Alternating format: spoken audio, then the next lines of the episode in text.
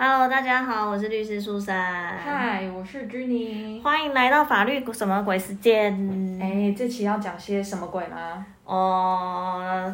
就是最近啊，我觉得十月份就是前阵子有个年假，就是在家，因为年假我们家通常都不会出去啦，大部分就是在家居多。然后就是有趁小朋友睡觉的时候看了一下 Netflix，你家有订 Netflix 吧？有有，好像蛮多人都有嘛。那你知道 Netflix 最近有一个很厉害的纪录片吗？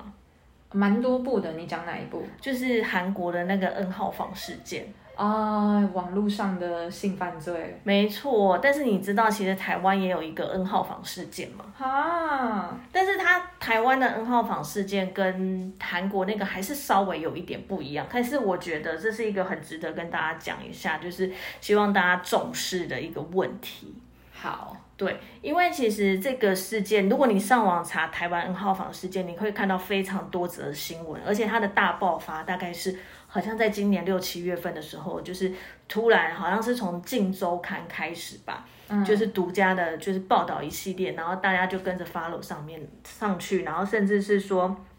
呃，当中有几个受害的女生有接受采访，然后就也他们后续也有人就是在自己的 Instagram 上面去去抒发，嗯，就是算是诉说她的心情啦。嗯，对，所以我我会蛮建议大家可以去看看，但是也想要跟大家聊一下，这是一个多么可怕的一个事件，这样子。就除了看那个韩国的纪录片以外，也可以知道在台湾发生的这个事件。对，其实台湾的 N 号房事件就是从一个叫做创意私房的网站开始的。嗯，那你打创意私房的网站的时候，你去搜寻，你一开始可能会以为它就是教你一些私房菜，怎么做菜之类的。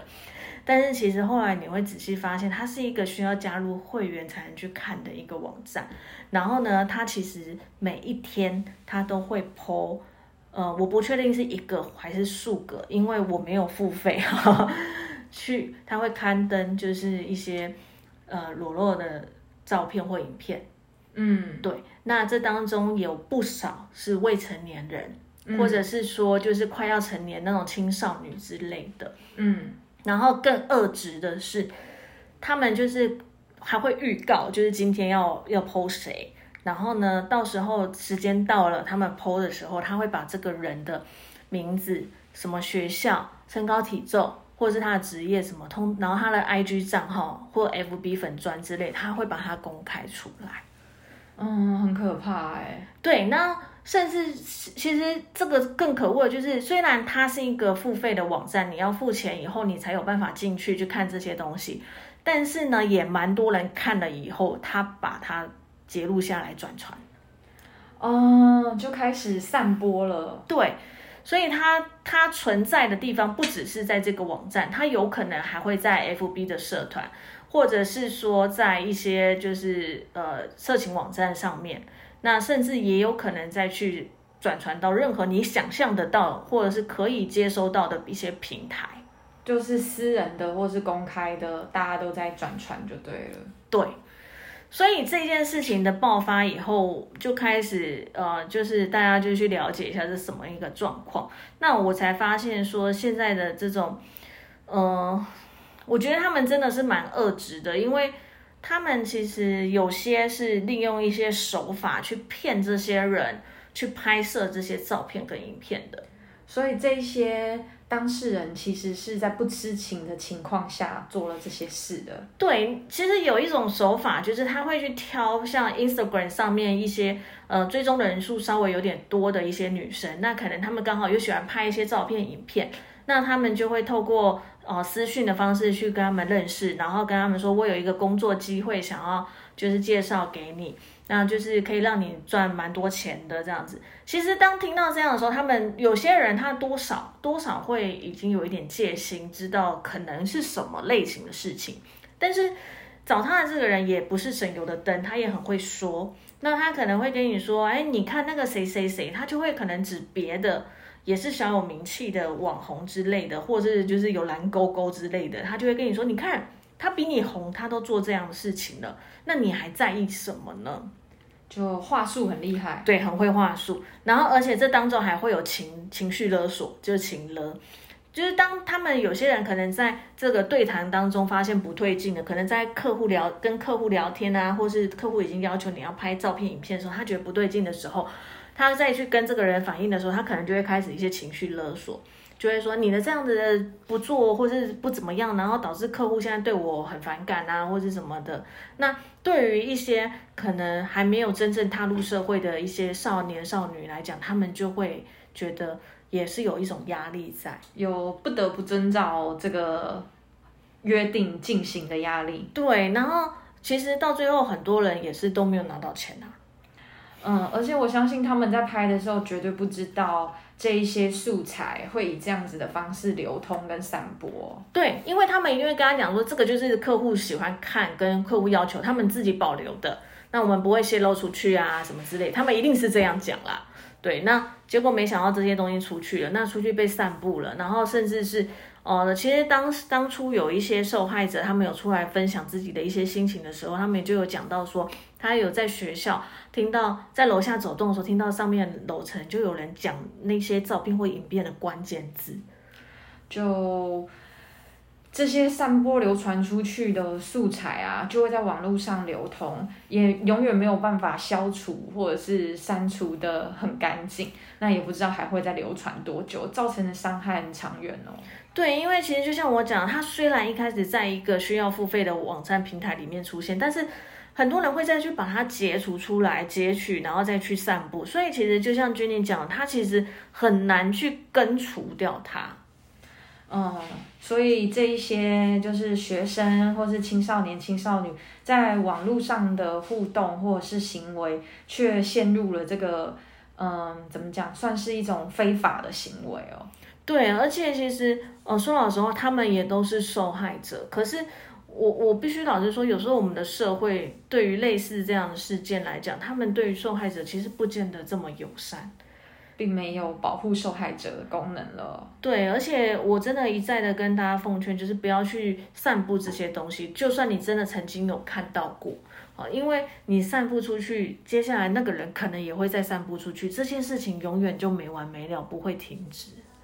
就我觉得不一定是这些素材而已，就是网络上的留言啊，或者是语言文字这些意见，或者是流通的讯息。呃，在你没有查证之前，也不要随意的散播。嗯，对，而且像我们刚刚讲到，就是说去传这些照片、影片，其实它就是涉及到刑法的散布猥亵物品罪。嗯，那如果你散布的这个对象，或甚至是你只是储存这个照片、影片的对象，他是一个未成年人的话，他还会涉及到儿儿少。那个性剥削条例的规定，你不可以持有，对，连光是持有也是违法的。对，因为如果说对于未成年的部分，你持有这个地方也是有那个，就是我刚刚讲的少性剥削条例的问题哦。那甚至是我们刚刚讲，刚刚那个网站，它有可能会把它的资料通通刊登出来。其实这个涉及到的就是个人资料保护法的问题了。所以真的会触犯很多法律哦。对啊，那所以一再跟大家讲，就是说，假设如果真的你有收到这一类东西的时候，真的就是如果可以的话，就是删掉了，不要再去做转传的动作。那在这里要讲的事情就是，哎，除了我们就是听到节目的，也许是成年人之外，就是现在的小朋友，他们如果在网络上接触到这些资讯啊，其实他们也没有办法判断这些资讯的合法或者是真合法与否，或者是真假。那家长、老师或者是成年人，那要协助就是青年人使用网络的时候，建立一些好的观念啦。嗯，对，所以其实现在也越来越来越多学校会找像我们去。做一些校园讲座，去讲有关于网络上的一些呃法律问题，或者是说你在使用网络的时候应该留意的事情。因为像我最常去讲到说，我这是真的，就是我曾经去一所学校讲座的时候，他们跟我说，他们学校有个小男生就是遇到类似的问题，但他的原因很特别，就是他是跟一个女生在聊天，也是女同学，也是同学校的，然后女同学传了自己的裸露照片给他，然后呢，他那时候收到的时候，他就是。呃，基于礼尚往来，所以他也拍了自己的再传过去。嗯，对。当我们听到的时候，就觉得呃，这种东西也不用礼尚往来啦。可是，在那个男男生的想法里面，他是觉得人家女生都拍了，都传了，那我是一个男生，我有什么好别扭吧或害怕的？可是其实说老实话，你传过去以后，他会不会再传给别人，你也不知道啊。所以大家在网络上交友或互动的时候，这一些你在现实生活中做起来非常不妥的事，也不要在网络上做好吗？对啊，而且我们会说，可能男生觉得自己受伤害程度很低啊，没有什么好害怕。但是其实说老实话，不代表每个男生遇到这样的事情，真的发现自己的裸照被传出去的时候不会受伤。对我，我一直在讲两性平权啊。其实我们不应该分什么男生受伤、女生受伤哪一个比较多，其实都有可能一样多啦。所以并不是说啊，男生的私密照被传出去的时候他就不会受伤。就日常生活中，你不会在现实中裸露，或者是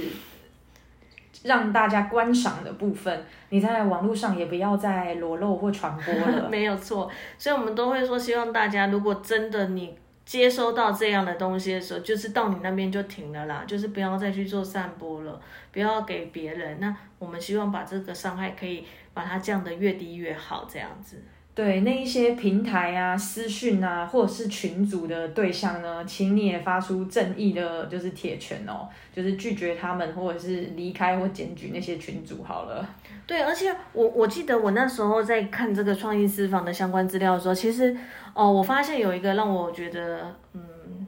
社会还是有正义的地方，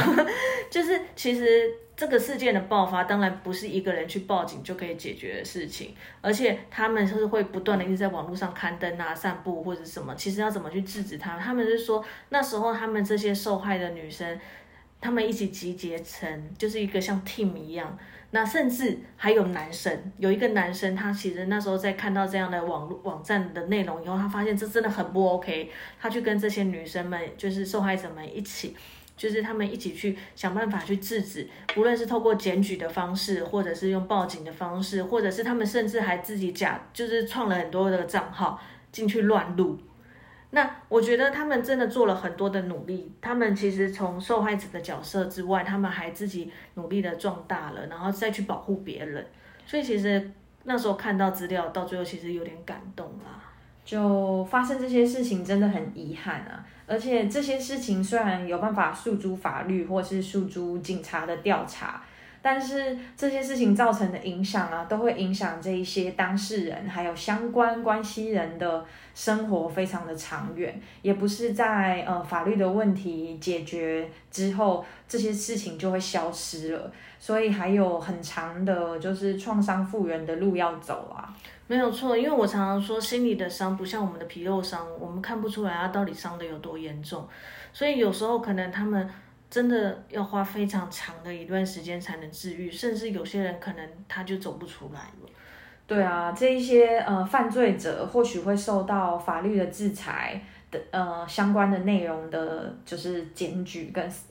就是被禁止，但是受到伤害的那一方啊，就是需要社会的资源来呃维护跟协助了。真的，我们这一集讲的非常的沉重，但这是一个真正发生在我们现在的社会当中的一个问题，所以希望大家可以多多的去重视它。对，就是在生活中，就是有蛮多机会可以避免或者是防止这些情形发生的话，也请大家多多留意啦。真的，好啦，我们就在这么沉重的情况下，跟大家结束今天的这一集吧。好，各位一切平安，顺心哦，拜拜。